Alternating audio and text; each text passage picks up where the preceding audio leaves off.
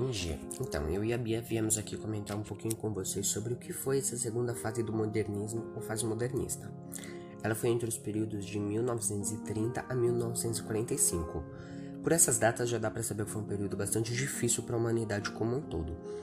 É, por alguns especialistas, ela era chamada, né, apelidada de geração de 30, pelo seu início em 1930, ou também fase de consolidação, pela maior consolidação do movimento modernista e seus ideais um pouco mais liberais. O contexto histórico era um contexto muito conturbado, com diversos acontecimentos terríveis, por isso foi um período com muita depressão, suicídio, entre outras causas. Ela já começa com os efeitos da crise de 29, onde se teve uma grande depressão econômica, logo também social. Com isso foi se tendo a Segunda Guerra Mundial e o Holocausto, e como se não bastasse os governos totalitários se defendiam dessas ameaças externas com o controle da população, portanto ditaduras muito violentas e com muita opressão. Ainda a tuberculose, o mal do século, causadora da morte de um milhão e meio de pessoas por ano, segundo a OMS, infernizou a vida de muitos deles no século XIX e mais da metade do século XX, pois muitos a contraíam a ponto de morrer ou terem a saúde devastada.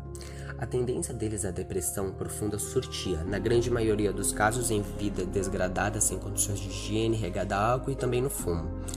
Algumas das características desse movimento foram a influência do realismo e do romantismo, já que eles haviam rompido com o movimento anterior.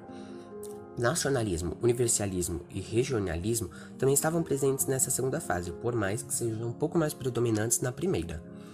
A realidade social, cultural e econômica eram muito pessimistas, a valorização da cultura brasileira também era um dos tópicos, a influência da psicanálise de Freud também, por conta de mais estudos, mais interesses e pesquisas nas áreas de psicologia. As temáticas do cotidiano e linguagem coloquial e uso de versos livres e brancos se davam por um modo de viver, boêmico, onde as pessoas gostavam de se divertir, bebiam com os amigos, não seguiam regras, viviam com a preocupação de lado. Uh, ainda sobre estilos de vida, também havia um tipo de amor, o amor platônico, um amor impossível, difícil ou que não é correspondido. As prosas elas tratavam mais de romance, ou seja, elas eram longas, com muita expressão e sentimentos. Agora eu vou falar sobre alguns autores e algumas de suas obras na segunda fase do modernismo. E alguns exemplos são o José Américo de Almeida, que é autor de um romance regionalista chamado Bagaceira. Tem o Jorge Amado, que é conhecido por suas obras Capitães de Areia e Cacau, além de diversas outras também. Tem a Raquel de Queiroz, que escreveu o romance O 15, e também tem o Graciliano Ramos, que tem várias obras que se destacaram, como São Bernardo, Angústia, A Terra dos Meninos Pelados e Vidas Secas, que é a obra que a gente vai comentar agora.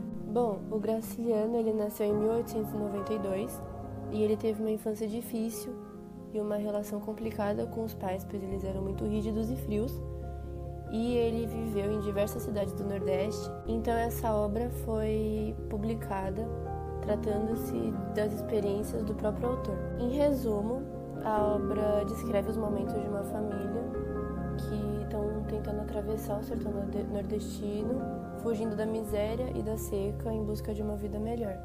Bom, no livro, o autor ele tenta passar a realidade social, cultural, econômica da realista possível, você consegue ter uma ideia do que aquela família está passando e os personagens eles são muito marcantes. As características, um exemplo deles é o Fabiano, que é o personagem, um dos personagens principais, que no caso seria o pai, e ele é pobre, alcoólatra, e ele representa o chefe da família, um homem ignorante, grosseiro. E essa obra tem 13 capítulos, só que logo no primeiro já consegue ter uma ideia do cenário, da situação na qual eles se encontram, da exploração humana, do descaso social que acontece. E esse livro teve um impacto muito grande no período literário, porque o autor ele ressaltou e problematizou diferentes temas de caráter social que compõem vários conflitos que são bem brasileiros. E sobre as relações com o mundo atual, eu e a Bia chegamos no consenso de que, por mais que tenha passado bastante tempo desde a data da primeira publicação da obra, os problemas do Nordeste brasileiro ainda são muito presentes. Dentre eles, a pobreza da região, as secas e o descaso social são as realidades cruéis que fazem muitas famílias, as quais buscam melhores condições de vida, abandonarem parentes, suas casas e muitos bens materiais.